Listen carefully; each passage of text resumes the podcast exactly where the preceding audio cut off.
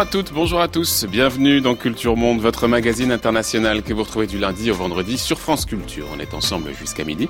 Une émission préparée ce matin par Marguerite Caton, mais aussi Mélanie Chalandon, Samuel Bernard et Maëlys André, réalisée par Benjamin Hu et mise en onde ce matin par l'inégalable Jean Frédérix.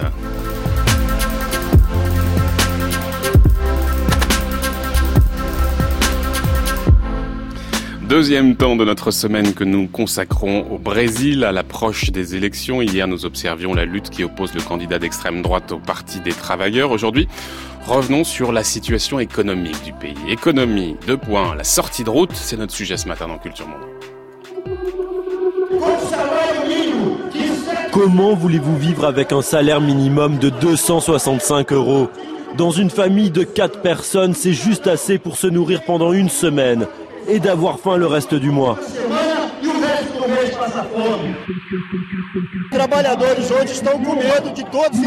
Désormais, les travailleurs vivent dans la peur de ces coupes et ces mesures qui leur nuisent.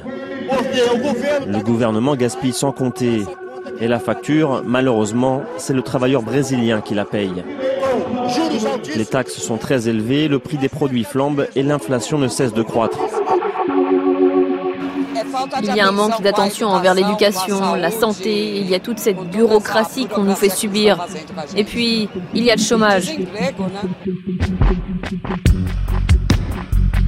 2015, manifestation contre le marasme économique et la politique menée par l'ancienne présidente Dilma Rousseff. Depuis quelques mois, quelques années même, le Brésil peine à sortir d'une des crises les plus dures de son histoire. Si la croissance redémarre doucement, tout doucement, le PIB par habitant ne remonte que lentement après avoir chuté de 11% en 2015-2016. Le chômage reste très élevé touchant quasiment 13% de la population, c'est-à-dire presque 13 millions de personnes. Alors que la campagne est dans sa dernière ligne droite, nous allons nous pencher sur les difficultés de l'économie brésilienne, à la fois pour mesurer les défis à venir, mais aussi pour tirer le bilan des administrations successives, celle de l'actuel président Michel Temer, qui a succédé à Dilma Rousseff après sa destitution en 2016, mais aussi celles qui se sont enchaînées sur l'ère pétiste avec l'arrivée de Lula en 2003. Qui faut-il incriminer dans cette crise? La gestion du Parti des travailleurs, celle de Lula, puis de Dilma, Rousseff. Faut-il chercher des causes externes aux problèmes, déplorer la dépendance de l'économie brésilienne au marché mondial des matières premières, alors que l'incertitude plane sur le prochain scrutin? Et que la monnaie nationale dévisse? Quels sont les défis du prochain président brésilien? Voici les questions sur lesquelles nous allons nous pencher ce matin.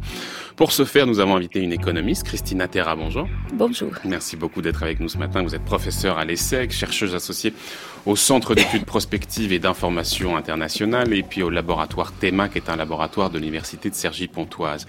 La Banque mondiale, Christina Terra, vient de rendre un rapport à destination des candidats à l'élection présidentielle intitulé Pour une politique d'ajustement équitable et une croissance partagée. Selon le rapport, le pays est confronté à trois principaux défis D'abord un important déséquilibre budgétaire, un manque de croissance durable de sa productivité et une difficulté toujours plus grande de l'État à fournir des services de base. On le voit, quel que soit celui, ou peut-être celle, mais a priori, selon ce que nous disent les sondages, c'est plutôt celui euh, qui deviendra le prochain président, le défi économique sera absolument immense. Mais quelle place ces questions économiques tiennent effectivement aujourd'hui dans la campagne? Une place euh, importante, mais il y a aussi la violence qui finalement prend une place très importante parce que la violence a monté à cause des problèmes économiques. Je voudrais en fait d'abord vous remercier de, de l'invitation à venir ici et participer de cette émission pour discuter des problèmes du Brésil. C'est nous qui vous remercions. c'est un problème qui tient encore, d'autant plus parce que j'ai été invitée récemment à participer d'un débat sur l'actualité brésilienne sur la chaîne Public Sénat. J'étais très surprise de voir qu'après, dans, dans, dans l'émission qui a été diffusée, la plupart de ce que j'avais parlé avait été euh, coupé. C'est malheureusement le, souvent le cas en télévision. On va pas vous couper ici, d'autant que vous êtes en La question de l'économie est évidemment centrale. Euh, ce qui est central aussi, c'est la question de la croissance. L'économie brésilienne a connu un net ralentissement au second trimestre, enregistrant seulement 0,1% de croissance contre 0,4% au premier trimestre.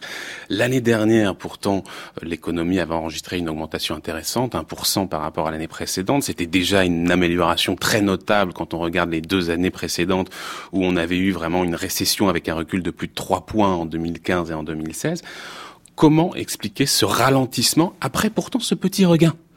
Bon, d'abord, quand il y a une récession aussi forte comme la récession qu'on avait eue euh, en 2015-2016, quand le PIB per capita par tête a, baissé de 11%, comme, vous aviez dit, euh, c'est relativement, si on commence à mettre la maison en ordre, c'est relativement facile que, que l'économie réparte. C'est ça qu'on a vu l'année dernière.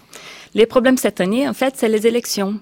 Et surtout avec les, les résultats qui, enfin, les résultats des enquêtes qui, qui montrent qu'on peut avoir soit Jair Bolsonaro, qui a un programme économique ultra-libéral, mais pas très précis, qu'on ne sait pas trop ce qu'il va faire. Et de l'autre côté, on a Haddad, qui est très haut aussi dans, dans, dans les enquêtes d'intention de vote. Et lui, sa proposition, c'est de continuer les politiques économiques qui ont été mises en place par les partis des travailleurs avant, qui a mené à cette crise. Donc, quand on voit ça, euh, les investisseurs, les entrepreneurs, ils attendent pour voir mmh. qu'est-ce qui va se passer. Et effectivement, les investissements directs étrangers euh, sont en, en, diminution ces derniers mois. Et puis, par ailleurs, on peut aussi euh, noter qu'il y avait eu à, au printemps, je crois, une, une, grève très importante des transporteurs. C'était en mai dernier, qui avait paralysé l'ensemble du pays, qui peut peut-être jouer aussi, expliquer une partie de ce ralentissement. Mais en octobre, de, en 2017, pardon, on avait vraiment cru à une reprise économique. Euh, D'aucuns considéraient qu'elle allait être durable et finalement on a un nouveau ralentissement. Pourquoi ça repart pas? Qu'est-ce qui fait qu'il manque quelque chose pour que l'économie brésilienne reparte durablement? Il y a des contraintes et, des, des des politiques. Bon, il y a les problèmes, par, exemple, des déficits budgétaires. Euh, quand, quand les, les partis des travailleurs a commencé leur euh, mandat les budgets brésiliens étaient en équilibre.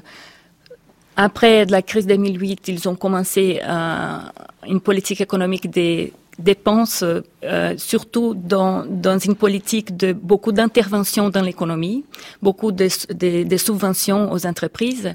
Et, et, ces subventions, ils ont d'un côté euh, l'effet d'augmenter les déficits publics qui doit être euh, payé quelque part, donc ça a beaucoup augmenté la, la dette publique. Mmh. Et d'autre part, ces politiques, elles provoquent beaucoup de distorsions dans les économies, dans l'économie, parce que quand on quand on donne une subvention à une entreprise, on lui donne un avantage comparatif et au dépit des autres entreprises qui, ont, qui sont en désavantage. Hmm. Cela veut dire que euh, c'est pas forcément les, les, entreprises qui sont les plus productives qui vont croître dans l'économie. Donc ça peut diminuer l'efficacité de l'économie comme un hmm. ensemble. Hmm. Donc tout cela, ces politiques euh, des subventions, et juste pour donner un chiffre, entre 2013, 2003 et 2017, donc c'est-à-dire pendant toute la période du Parti des travailleurs dans les, dans les gouvernements, les montants des subventions à autour de 900 milliards d'euros aux entreprises. C'est un chiffre énorme. Ça fait euh, 900 milliards 9 milliards non, 900 milliards pendant 15 ans. Ah oui, d'accord. Donc ça fait euh, 60 milliards par an. Oui, d'accord. Ce qui est quand même énorme. Donc ça provoque beaucoup de distorsions et donc l'appareil productif, il est, il est, il n'est pas équilibré. Donc c'est pour ça aussi que c'est difficile de répartir. Il n'est pas équilibré. Il y a autre chose qui n'est pas équilibré, c'est le budget, effectivement. le budget, effectivement. La dette publique aujourd'hui, c'est à peu près 77% du PIB. C'était 54% en 2014, il n'y a pas si longtemps. Et sans réforme structurelle, euh, les spécialistes nous disent que ça pourrait atteindre très rapidement 100% du PIB et peut-être même à l'horizon 2030, si rien n'est fait, 140% du PIB. Donc c'est vraiment une question qu'il faut traiter. Quelles sont les propositions euh, des candidats pour répondre à cette urgence budgétaire et puis peut-être en particulier les, deux favoris, puisqu'a priori ça devrait être l'un ou l'autre, Jair Bolsonaro, le candidat d'extrême droite, ou Fernando Haddad, le candidat du PT. Qu'est-ce qu'ils prévoient l'un et l'autre pour régler cette question budgétaire? Donc, euh, pour Jair Bolsonaro, euh, sa, sa proposition est très libérale. Donc, ce qu'il veut faire, c'est euh, des privatisations en masse. Donc, euh, son, conseiller économique, qui est un, économiste très conservateur, très libéral, il propose ces, privatisations en masse, une euh, diminution de, de, dépenses publiques en général, arrêter toutes les subventions, donc vraiment euh, diminuer l'état dans l'économie. Le problème, c'est que pour faire tout ça, bon, d'abord, les plans n'est pas très spécifiques, très très précis de effectivement dans, dans les faits qu'est-ce qu'ils vont faire, mais en tout cas pour faire cela, il faut l'approbation du Congrès. Et c'est pas clair qu'il aura euh, la majorité pour faire ça. Et par ailleurs, c'est pas clair non plus pour Fernando Haddad, pas sûr qu'il aura aussi la majorité. Qu'est-ce qu'il prévoit lui Haddad sur la question Haddad, budgétaire? Ce qu'il prévoit pour la question budgétaire, c'est de continuer à dépenser, dépenser encore plus, parce que dans son idée, dans l'idée de son parti, quand on dépense plus, ça fait répartir l'économie, donc les impôts augmentent, donc ça fait, c'est comme. Mais il veut quand même atteindre l'équilibre budgétaire, Fernando Haddad. C'est quand même un objectif. C'est ce qu'il dit en tout cas. Ce qu'il dit, mais c'est pas ce qui est dans les, plans économiques. Euh, quand on regarde les chiffres, c'est pas ce qui apparaît. Oui. Donc, hmm. euh, quand, quand, on regarde son euh, l'équipe économique du Parti des travailleurs parler, il parle d'augmenter les, les, dépenses publiques. Hmm. Donc c'est relancer la dépense. Pour relancer l'économie. Hmm. Donc bien sûr qu'il faut dire, il faut équilibrer les comptes publics parce que c'est ça qu'il faut dire. Quel est le risque si, si le, le, le, déficit budgétaire euh, n'est pas réglé, cette question-là n'est pas réglée? Les risques, c'est simplement augmenter les déséquilibres que nous voyons aujourd'hui, euh, donc augmenter ces politiques qui, qui amènent à, une, euh, un déséquilibre dans l'économie. et si les déficits budgétaires continuent à augmenter comme ça, ce qui va arriver, c'est qu'on a vu dans le passé, c'est l'augmentation de l'inflation finalement. Hmm. On reviendra sur cette question de l'inflation. Puis l'autre risque, c'est bien sûr toujours le même, celui que où les marchés euh, se mettraient à miser sur une faillite du Brésil. Et là, ça serait la, catastrophe. Euh, pour euh, régler cette question budgétaire, cette austérité, elle passe nécessairement par la réduction des dépenses liées aux retraites. C'est quasiment un tiers aujourd'hui des dépenses totales. Tous les candidats ont présenté une réforme, alors évidemment avec des approches différentes. Là aussi, est-ce qu'on peut regarder un peu en détail les choses, les propositions des candidats, et en particulier pour Bolsonaro et Haddad? Donc, c'est vrai que les problèmes des, retraites au Brésil, c'est très urgent. Les Brésiliens dépensent en retraite comme, comme part du PIB la même chose que le Japon. Et le Brésil est une société beaucoup euh, plus, plus jeune que le Japon. Donc la, la, quantité de personnes âgées par rapport aux travailleurs euh, est, est, plus faible au Brésil qu'au Japon. Donc et le Brésil est en train de, vieillir. Donc pas seulement aujourd'hui, on peut pas on n'a pas euh, les moyens de payer les retraites, les retraites sont déjà très élevées, mais dans le futur, ça va empirer encore plus. Donc, tous le, le, les candidats ont plus ou moins une façon de, régler le, les problèmes des retraites. Mais de nouveau, euh, ce qui se passe et ce qui est très malheureux, tous les gouvernements du Brésil ont proposé des réformes des retraites, mais à chaque fois, tous ceux qui sont dans l'opposition s'opposent à la réforme des retraites. Ils, essayent de vendre l'idée à la population que la réforme des retraites, c'est quelque chose qui va faire du mal aux travailleurs, qui va enlever les droits des travailleurs. Donc, même si, en tant que candidat et en tant que, quand la personne devient président, elle propose une réforme, en tant qu'opposition, tout le monde s'oppose à la réforme de la retraite. Hmm. Donc, c'est une, c'est une situation très difficile. Mais, mais la nature de la réforme chez Bolsonaro et chez Haddad n'est pas la même. Euh, je ne connais pas de, de, mm. de près euh, qu'est-ce que chacun essaye de faire avec la retraite. Mm, mm, euh, en tout cas, ce qu'on voit, c'est que cette rigueur, euh, on, on, entend qu'il y a euh, urgence à aller vers plus de rigueur, plus d'austérité, et en même temps, quand on regarde les choses, visiblement, les Brésiliens ne sont pas prêts à faire cet effort-là, parce qu'il y a un homme qui incarne très bien justement cette rigueur. L'homme de la rigueur, c'est Enrique Meriles, qui est euh, l'ancien président de la Banque centrale euh, durant la période Lula, qui a été ministre des Finances de Michel Temer en 2016. Il l'a rappelé lorsque Dilma Rousseff a été destitué. les observateurs considèrent qu'il a fait un travail remarquable, notamment sur la lutte contre l'inflation. Les enquêtes d'opinion étaient d'ailleurs plutôt assez bonnes à son encontre, et sa candidature, elle ne prend pas du tout. Il reste à 2% d'intention de vote. On n'en veut pas de l'austérité au Brésil. Il y a aussi ça. Il y a Bon, c'est vrai qu'il a fait un travail remarquable. Son plan économique est très bien. Donc, il a tout dans les papiers, tout ce qu'il faut pour, pour être un très bon candidat et un très bon président.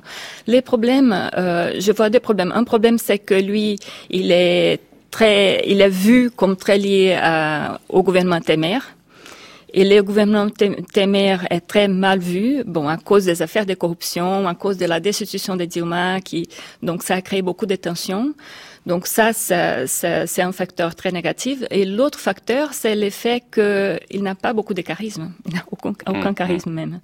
Donc, euh, Donc c'est une question de personnalité. C'est une question de personnalité et, et les, les, liens politiques. Sur la réforme des retraites, de ce que j'ai compris hier en préparant cette émission, Bolsonaro lui prône une transition vers un système de retraite par capitalisation. Il veut par ailleurs évidemment privatiser un certain nombre d'entreprises qui devraient rapporter de l'argent. Euh, lui, Haddad, lui refuse, en tout cas, il veut mettre fin à ces privatisations et il mise davantage sur le retour à l'emploi et aussi, a-t-il dit, la lutte contre l'évasion fiscale pour rééquilibrer les comptes.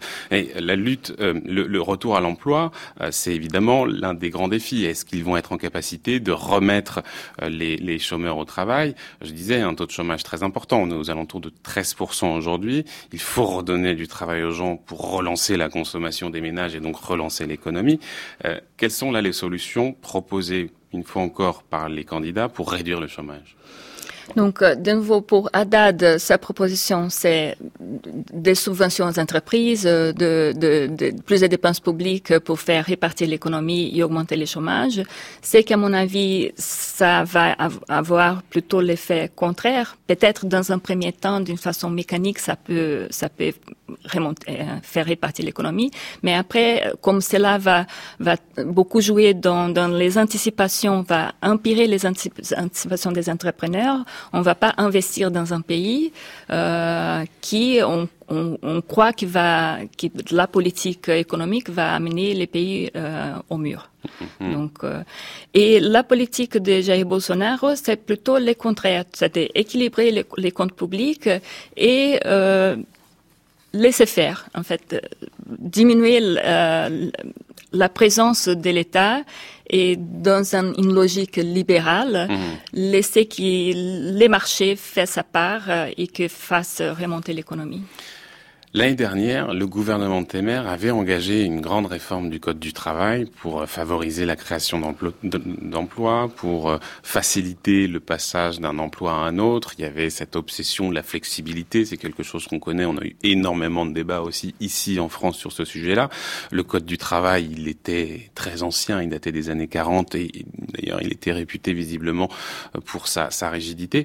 Vous pouvez nous dire en quelques mots les mesures qui ont été prises, comment est-ce qu'on a réformé ce marché du travail et est-ce qu'on peut déjà commencer à sentir, à mesurer un peu les effets?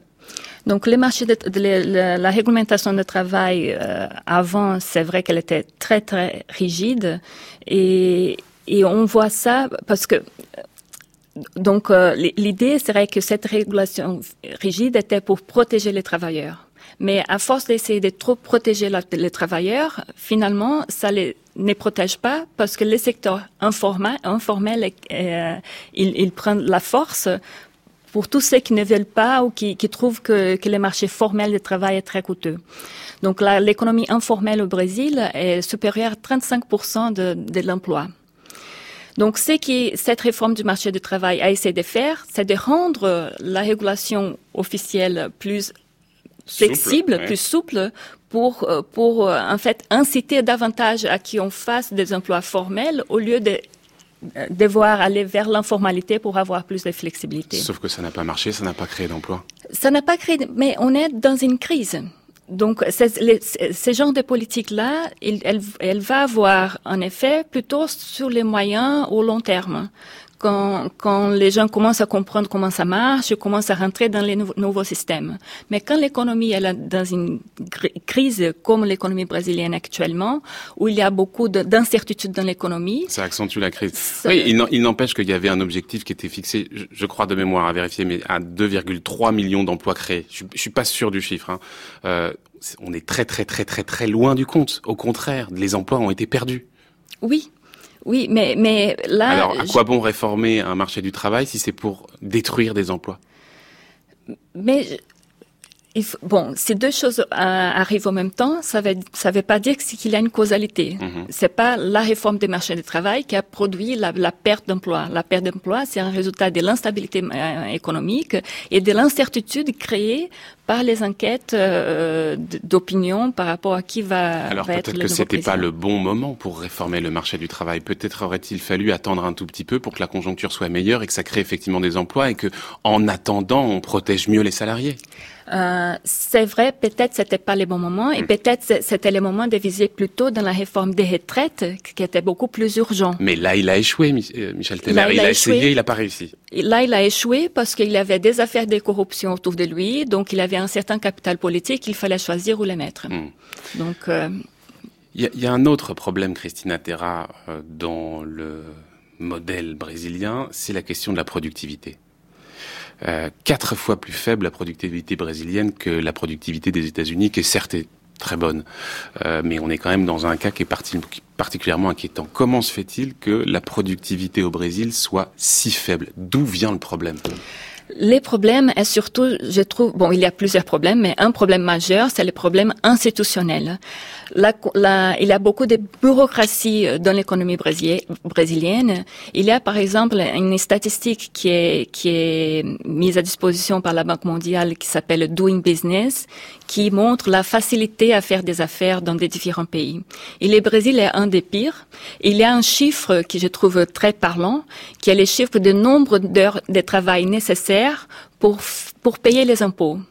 Pas les coûts de l'impôt, mais pour faire les papiers pour payer les impôts. Et au Brésil, une entreprise a besoin en moyenne par an de 2600 heures de travail pour payer ses impôts. La moyenne parmi les pays latino-américains est 300 heures, autour de 300 heures. La moyenne dans les pays développés est autour de 70 heures. Au Brésil, je répète, 2600 heures. Donc c'est un signe de la difficulté de, de, la bureaucratie. Donc ça, bien sûr, si on doit euh, avoir 600 heures, 600 heures de travail, 2600 heures de travail pour faire ça. Ça peut pas suffire pour expliquer, Christina Terra, le faible taux de productivité. C'est pas parce que les entreprises, les entreprises doivent remplir des papiers que euh, la productivité est aussi faible. Ça peut pas suffire. Non, là, c'est un exemple de, de, de, l'ensemble. Mais il y a aussi ces systèmes de subventions qu'on choisit des secteurs spécifiques pour les faire pour des firmes spécifiques, on leur donne de l'argent. Et donc, les, donc un, autre, un autre donnée, c'est que les entreprises qui croîtrent davantage au Brésil, ce sont les entreprises les moins productives à cause de, de, ces subventions. Donc, ça va mm. diminuer la productivité de l'économie comme un ensemble. Mm. Un autre facteur, c'est la qualité des de, travailleurs aussi, les capital humains, c'est-à-dire les niveaux d'éducation au Brésil qui est très faible et la qualité de l'éducation au Brésil qui est aussi très faible. Mm. Donc, le, le nombre d'études du, euh, de, en moyenne de travailleurs brésiliens a beaucoup augmenté pendant les dernières années, mais en termes de qualité, est encore très très faible. Dans, les enquêtes des PISA qui, qui mesurent la qualité d'éducation entre les pays, le Brésil est toujours parmi les derniers.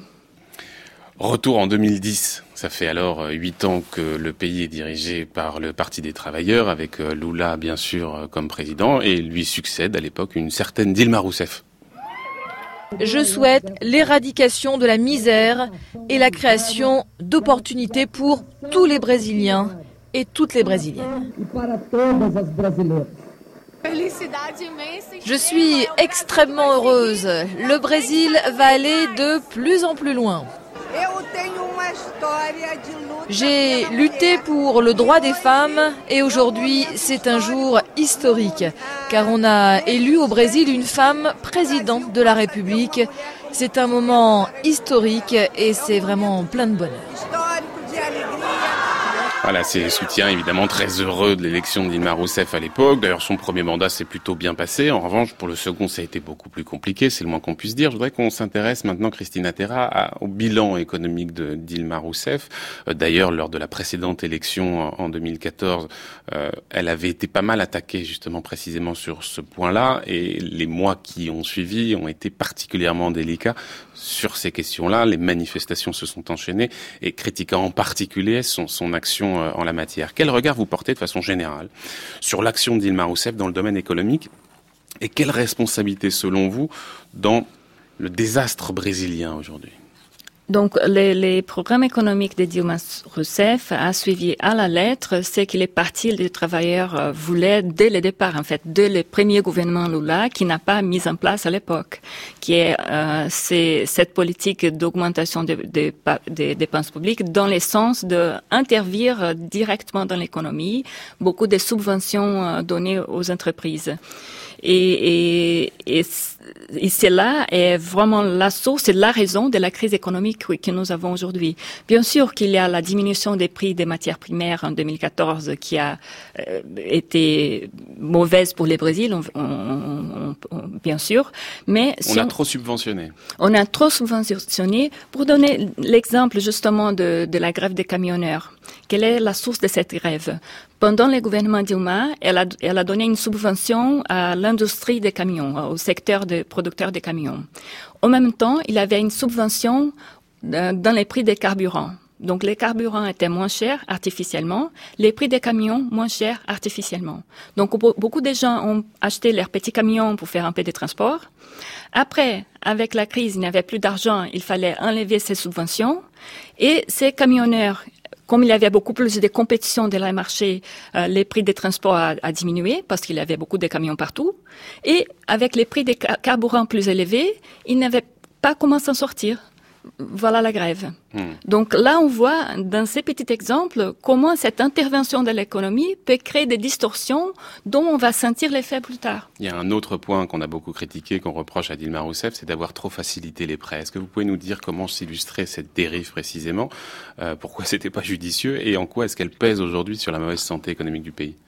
Donc, euh, par la Banque de développement brésilien, elle a donné des prêts subventionnés aux entreprises brésiliennes. La quantité des prêts subventionnés donnés aux entreprises entre 2009 et 2015 monte à 100 milliards d'euros. Ça correspond à quasiment la, la, la, quantité des prêts donnés aux pays européens pendant les plans Marshall de reconstruction de l'Europe après la Deuxième Guerre mondiale. Mhm. en, valeur d'aujourd'hui. Donc c'est une quantité énorme. Et euh, quand, quand, quand le gouvernement choisit les entreprises à qui subventionner, les, gouvernements ne choisissent pas forcément celles qui sont plus productives. Et les études ont montré qu'en fait, les entreprises qui ont reçu ces crédits subventionnés n'ont pas augmenté leur investissement. Donc euh, l'effet qu'ils voulaient n'était pas arrivé. Mhm, mhm. Et en plus, ces entreprises-là, normalement, elles étaient des, des, entreprises qui étaient assez grandes pour avoir déjà accès au marché financier. Donc elles n'avaient pas besoin. Elles n'avaient pas besoin nécessairement. Est-ce que vous diriez que la politique économique de Dilma Rousseff a été un peu différente de celle de Lula? Donc Est-ce qu'on note des quelques, quelques nuances? C'est très différente, en fait, c'est très, très différente de la politique économique de Lula dans son premier mandat. Donc, quand il a commencé son premier mandat en 2003, Lula a décidé de continuer la politique économique de son prédécesseur, euh, euh, Fernando Henrique Cardoso, qui avait, lui, euh, arrêté l'inflation avec une politique d'austérité budgétaire. Et Lula a continué cette politique, malgré les souhaits de son parti, parce que le Parti des travailleurs voulait que Lula mette en place la politique que Dilma a mise en place plus tard. Aussi, pendant le premier gouvernement Lula, il, avait un, environnement international qui était très favorable. Il y avait de la croissance partout. Donc, on peut dire que les miracles Lula étaient un peu les miracles pays émergents parce que euh, il y avait de la croissance partout et avec l'instabilité économique que Lula a pu maintenir, le Brésil a pu surfer dans cette vague. Hmm. Après la crise de 2008, la crise financière internationale de 2008, Lula a décidé de commencer de, faire, d'aider un peu l'économie avec plus de dépenses publiques. Et peut-être à ce moment-là, ça était, a été la politique bonne à faire si cette politique avait été restée temporaire. Le problème que la politique a continué, il a été approfondi surtout par le gouvernement Dilma. Donc le gouvernement Dilma, c'est un, genre de politique complètement différent, mais hmm. beaucoup d'interventions dans l'économie, beaucoup de subventions aux entreprises et à des secteurs spécifiques. Après, il y a quand même des choses très positives qu'on peut voir dans ces différents mandats du Parti des travailleurs. C'est euh, la redistribution. Euh, Lula, c'est l'homme de la Bolsa Familia, par exemple. Hein. C'était cette fameuse mesure qui concernait une dizaine de millions de personnes, qui proposait une aide aux familles à condition que les enfants soient scolarisés, euh, vaccinés. C'est quelque chose qui a véritablement sorti de la pauvreté des millions de Brésiliennes et de Brésiliens euh, à un coût relativement modeste. Quand on regarde, par exemple, ce qu'a coûté la Bolsa Familia, c'est à peine 1% du PIB. Alors, euh, les uns vous diront que 1% du PIB, bah, en réalité, ça en dit long sur la, véritable redistribution qui a, qui a opéré Lula, et les autres vous diront que finalement, bah, c'est pas cher pour l'effet euh, euh, qu'il y a à la fin. Euh, tout à fait. C'est un programme très bien construit qui était basé dans les beaux ah, de Fernando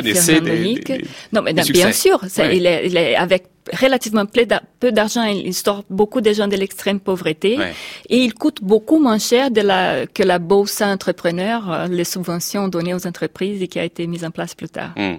Et en revanche, c'est là où, où, les choses sont un peu, j'allais dire, cruelles pour Lula, c'est que précisément, c'est un moment où on voit donc ces, ces, ces plus démunis sortir de la pauvreté. C'est aussi le moment où émerge comme ça au Brésil une classe moyenne extrêmement importante. Je sais plus les chiffres en tête, mais je crois que c'est 30 millions à peu près de personnes qui accèdent à la fameuse classe C, euh, Exactement. Euh, qui est euh, la, classe moyenne, l'équivalent de la classe moyenne au, Brésil. Et c'est précisément cette classe moyenne qui va un peu se retourner d'une certaine manière contre la politique euh, du Parti des travailleurs. Ceux qui vont descendre dans la rue, c'est justement ceux qui ont accédé à la classe moyenne. Exactement. A, il y a ces gens qui, qui, qui, ont, qui ont eu une ascension sociale, donc ils, ils ont vu leur niveau de vie augmenter.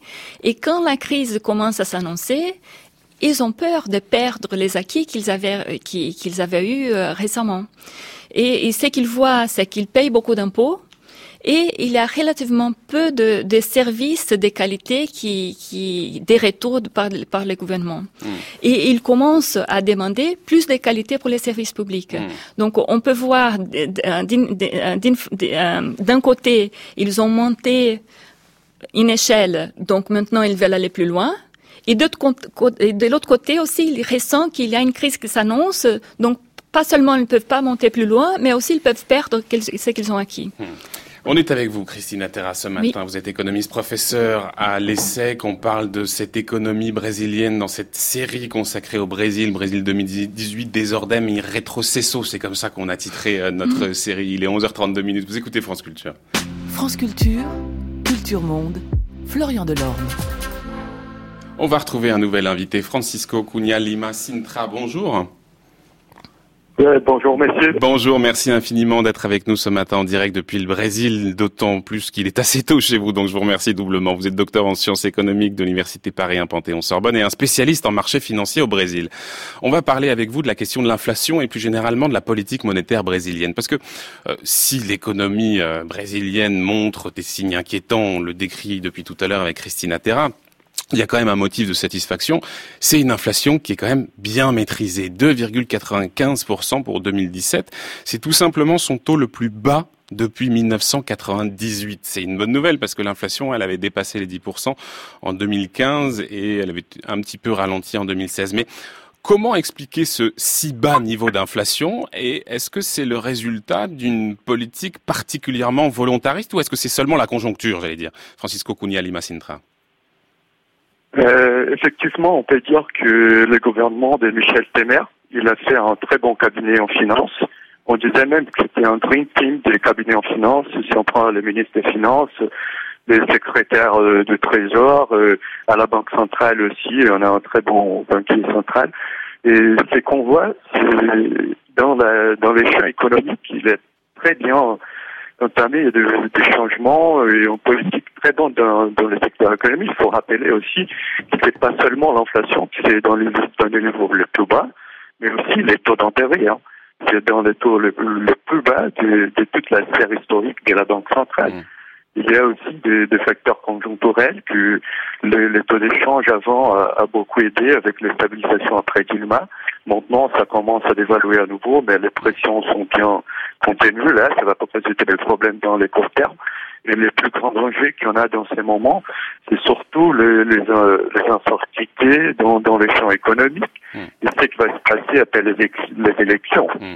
On, va essayer peut-être d'améliorer un tout petit peu la ligne qui est pas excellente, mais évidemment, comme vous êtes en direct mhm. depuis le Brésil, c'est pas évident, mais on va essayer peut-être de refaire cette ligne. Christina euh, Terra, euh, là, l'inflation est bien maîtrisée. Il faut dire qu'il y a une certaine obsession du côté du Brésil, en réalité, à, à bien maîtriser son, son inflation. Depuis une vingtaine d'années, je crois que c'est même en 1999, exactement qu'on a introduit un système dans lequel on, fixe un objectif en tout cas de, de, de, de, de maîtrise de, l'inflation. Il faut que l'inflation soit inférieure à 3%. Donc il y a une obsession de l'inflation au Brésil. D'où est-ce qu'elle vient? Il y a une obsession et pour cause. Parce que pendant plus de dix ans, pendant les années 80 et 90, on avait des taux d'inflation qui s'élevaient à des 20 à 30% par mois.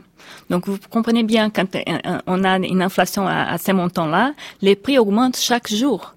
Ça veut dire qu'on peut pas sortir pour prendre le bus avec la monnaie exacte parce que les prix coûtent, les, bus coûtent plus cher à chaque jour. Hmm. Donc cela est, est, plus coûteux pour pour euh, pour les plus pauvres parce que les plus pauvres ont moins de moyens de, de se protéger de, de l'inflation et et, et, ça, et, ça génère un coût pour, l'économie commune ensemble. Ouais, donc c'est absolument essentiel. Donc c'est essentiel. De, de, maîtriser euh, cette question-là.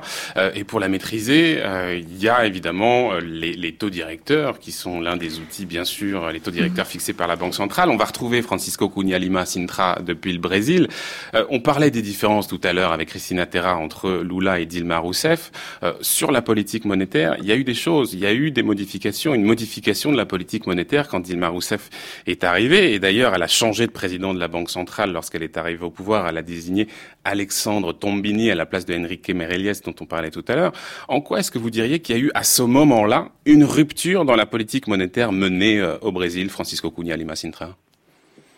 Euh, Effectivement, elle a essayé de, baisser les taux d'intérêt euh, de manière assez abrupte, euh, voulait faire ça à la marque de son gouvernement, de, baisser au, niveau le plus bas possible les taux d'intérêt.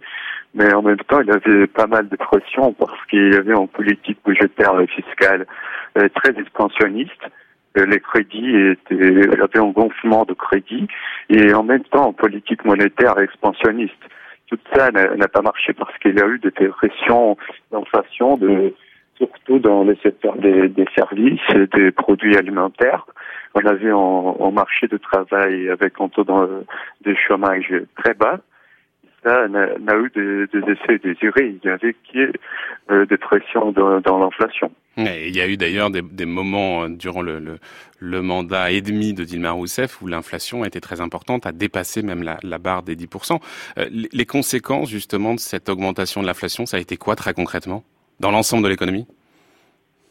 Dans l'ensemble de l'économie, c'était en perte de pouvoir d'achat de, de consommateurs euh, et aussi dans un il n'y avait plus comment investir dans une ambiance, dans un environnement euh, que n'était pas sûr où allait l'inflation. Les Brésil en traumatisme avec l'inflation, des inflations des années 80. Et c'est une chose euh, très importante dans la tête, et ça reste très vif dans la tête des Brésiliens, hmm. l'inflation, c'est un des acquis qu'on a eu les plus importants après les hmm. plans réels. Si on avance encore un peu dans, dans l'histoire récente, euh, 2016, Dilma Rousseff est destituée, remplacée par Michel Temer, et Michel Temer nomme alors un nouveau président de la Banque centrale, Ilan Goldfajn. Euh, en quoi, justement, la, politique monétaire va, là encore, une nouvelle fois, changer, et quel bilan est-ce que vous, vous tirez de l'action de l'actuel président de la, de la Banque centrale? Vous avez l'air de dire qu'il a plutôt bien fait les choses. C'est ce qu'on entendait dans votre première intervention, semble-t-il. Oui, euh, il a fait un très bon boulot. Euh, il a maîtrisé l'inflation. Il a baissé les taux d'intérêt. Les taux d'intérêt aujourd'hui, c'est dans le niveau le plus bas de la série historique de la Banque centrale. Et en même temps, euh, on a eu une petite reprise économique assez faible, mais quand même, ça, ça commence à améliorer après plusieurs années de récession. Mais les plus difficiles, c'est comment investir dans un pays avec un tel incertitude. On ne sait pas qu'est-ce qui va se passer, même avec Bolsonaro ou Fernando Haddad, n'importe qui va gagner. Les plans sont pas concrets. Au moins dans les dans les champs économiques. On ne mm. voit pas où est-ce qu'il va l'économie. C'est pas seulement les, les, les investissements financiers, mais je vais dire aussi les investissements mm. productifs. Euh, le pays complète, est complètement arrêté là. Euh, en attendant, c'est qu'on va voir non seulement comme résultat de l'élection, mais les plus importants, qui va être dans le cabinet des ministres des Finances, dans la Banque centrale. Donc c'est ça le plus important. Hmm. Au moins, c'est que les gens vont regarder pour faire l'investissement et avoir une reprise plus forte. Et si on regarde les chiffres des, des TMR, elles sont assez bien euh, parce qu'on voit la, la, reprise du PIB en 2017. Mm. On a aussi, cette année probablement, on va avoir au, moins 1% de hausse.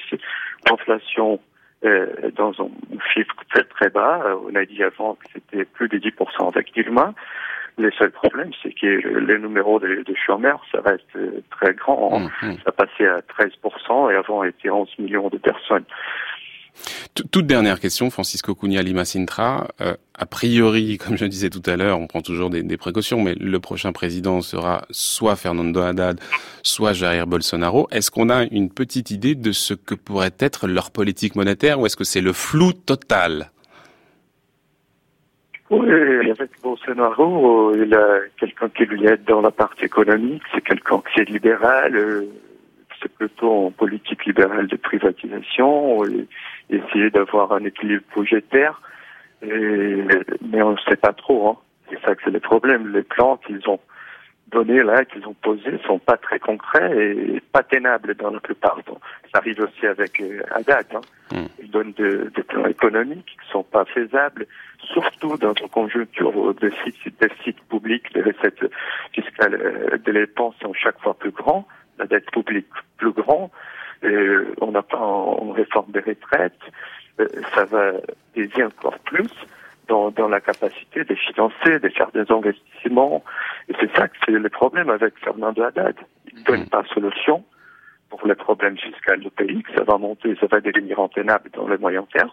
Et pire que ça, il, il parle même pas, il dit qu'il n'a pas les problèmes fiscaux dans le pays. C'est ça, c'est une négation mmh, d'un problème que c'est assez sérieux pour le pays maintenant. Un déni de réalité. Vous vouliez réagir, Christine Terra Oui, je voudrais juste rajouter que euh, Fernando Haddad, il dit qu'il va finir avec l'autonomie de facto de la Banque centrale. Donc la Banque centrale brésilienne, elle n'est pas autonome dans, comme institution ou dans les papiers, mais de facto, la Banque centrale actuellement, elle mène sa, sa politique de, de taux d'intérêt indépendamment du gouvernement, comme dans les pays développés, ils le font. Et c'est ça qui garantit que, euh, que les anticipations par rapport à l'inflation sont dans la bonne place parce que euh, ils, elles savent que la Banque centrale va faire ce qu'il faut pour veiller à l'instabilité des prix. Mais qu'est-ce qu'il va faire? Il va changer le statut de la Banque centrale? Non, non euh, il n'a pas besoin de changer les statuts parce que les statuts est, euh, il n'est pas autonome. Mais dans les faits, il est rendu autonome par, par volonté. Il dit qu'il va finir avec ça et avoir une politique de taux d'intérêt bas comme Dilma a fait, hmm. euh, qui a fait augmenter l'inflation. Merci beaucoup en tout cas Francisco Cunha Lima Sintra d'avoir été avec nous ce matin, nous avoir éclairé sur la situation concernant l'inflation et plus généralement la politique monétaire brésilienne. Euh, on va parler du poids maintenant des matières premières dans l'économie et peut-être en particulier euh, la question du soja. la culture de soja est passée au Brésil de 0 à plus de 21 millions d'hectares en quelques années. On va écouter Joao, Joao pardon, Birkan, qui est trader de la Fédération agricole, agricole du Mato Grosso. Il nous parle justement de l'importance de la bourse de Chicago sur les exploitations de soja au Brésil. Chicago, c'est la référence. Tous les jours, elle nous dit où est le marché.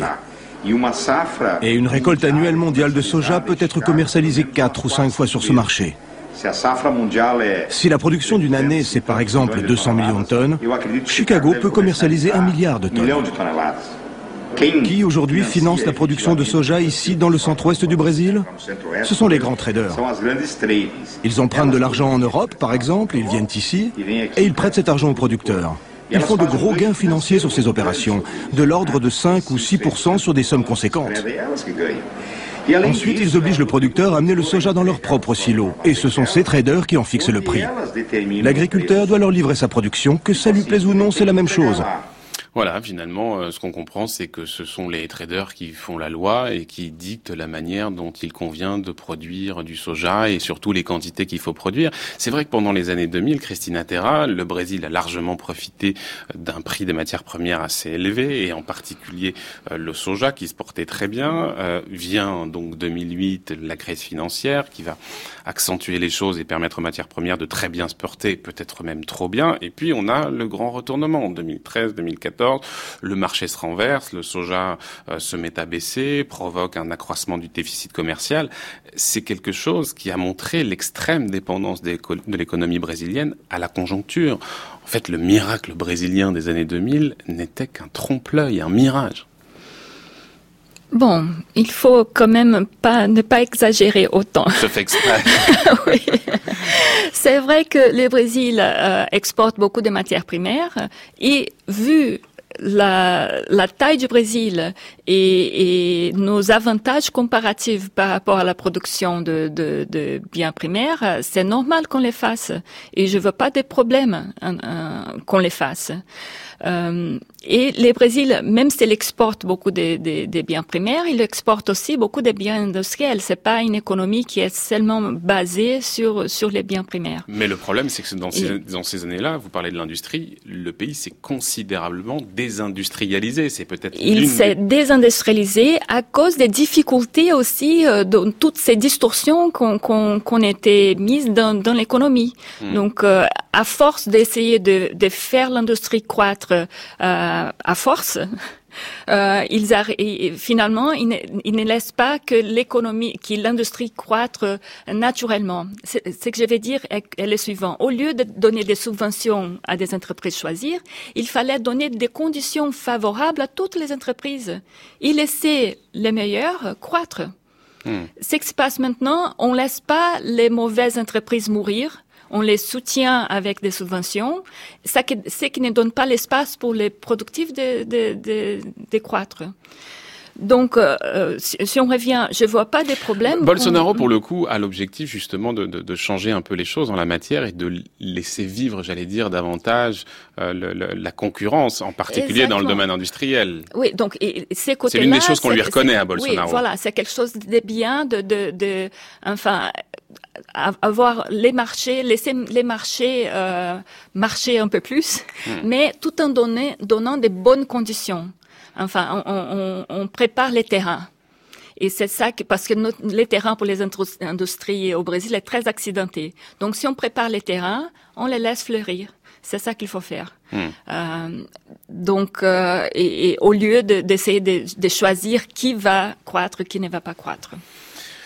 Ces derniers mois, Christina Terra, vous n'êtes pas sans savoir que la Chine et les États-Unis se mènent une guerre commerciale sans merci. Et pour répondre justement aux taxes imposées par Washington, Pékin a décidé d'imposer une taxe sur le soja américain. Voilà une très bonne nouvelle pour le Brésil parce qu'elle va pouvoir augmenter ses exportations à destination de la Chine. Est-ce que le miracle brésilien va reprendre? Ouf, la Chine est là, elle va tirer la demande, le Brésil va pouvoir réexporter des quantités astronomiques de matières premières et notamment de soja?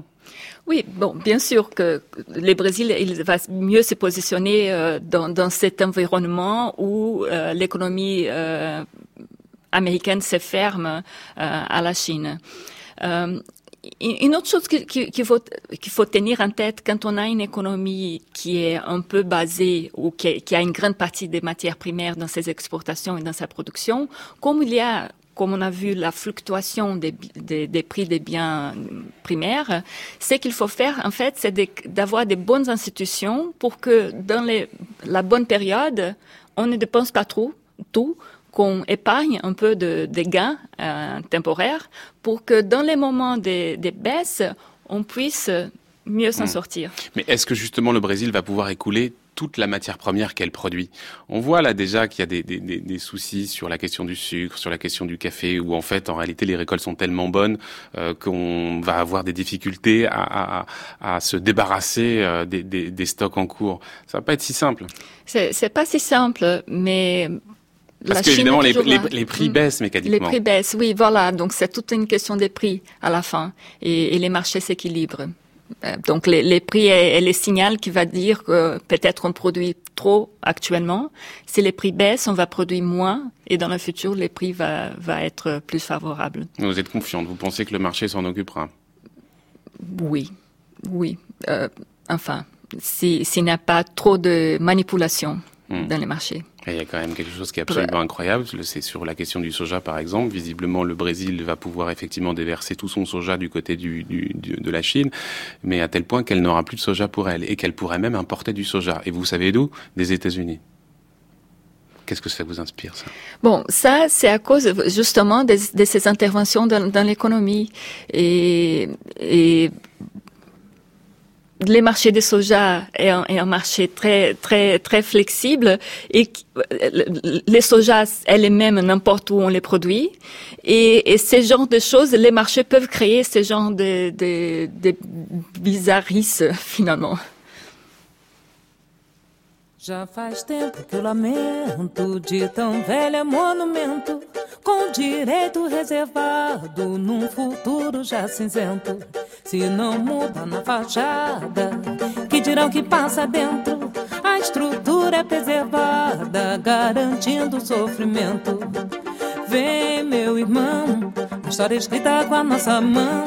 Os calos mostram como é tão dura essa vida.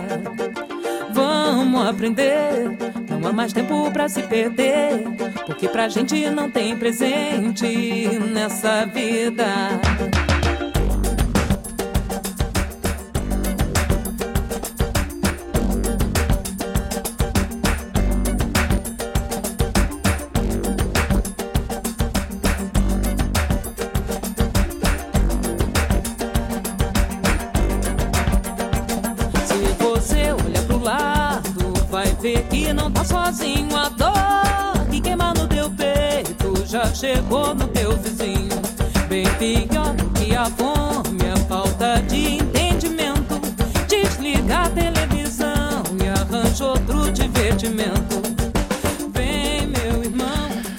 Connaissez ce groupe, euh, Christina Terra ah Je voyais. C'est génial. Qu'est-ce que c'est Alors dites-moi, parce que moi je vais le dire en français, c'est plus beau quand c'est en portugais. Zuko 103. Bravo. Et ça s'appelle, ce titre en particulier, Informação, Informação, Informação.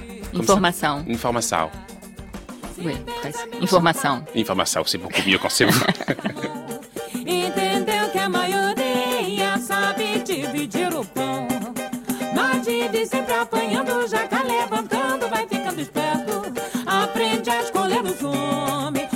vai morrer de fome.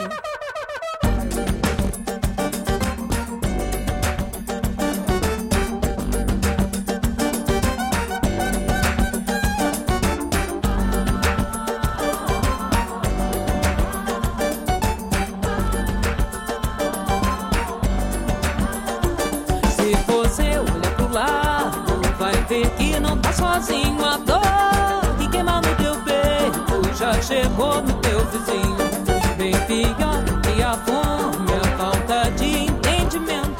Merci beaucoup euh, Christina Terra d'avoir été avec nous ce matin, nous avoir éclairé sur les enjeux de l'économie brésilienne, qui était évidemment un enjeu de campagne très fort. On en parle beaucoup aujourd'hui au Brésil, peut-être pas suffisamment en France. Voilà qui est fait. Merci, infiniment. Il faudra bien sûr revenir. Je rappelle que vous êtes professeur d'économie à l'ESSEC, chercheuse associée au Centre d'études prospectives et d'information internationale et pour être complet aussi membre du laboratoire TEMA, qui est un laboratoire de l'université Sergi Pontoise. TEMA qui veut dire? Bonne question. bon, alors on vérifiera. On mettra ça sur la page de Culture Merci beaucoup en tout cas. 11h presque 53 minutes. Le tour du monde des idées, Brice Couturier. Bonjour Brice. Bonjour Florian. Le projet de réintroduire dans les universités australiennes une licence civilisation occidentale a été mal accueilli. Pour quelle raison? Bah, Le concept de civilisation occidentale, écrit l'une des doyennes de l'université de Newcastle en Australie, doit être considéré avec une vigilance particulière. Non seulement il est démodé et remonte, selon elle, au lendemain de la Seconde Guerre mondiale, mais il est excluant alors que le système scolaire et universitaire australien doit s'adapter à une extrême diversification de ses publics. La moitié des enfants arrivant en maternelle dans sa région, qui est donc celle de Nouvelle-Galles du Sud, proviennent de familles dont l'anglais n'est pas la langue maternelle.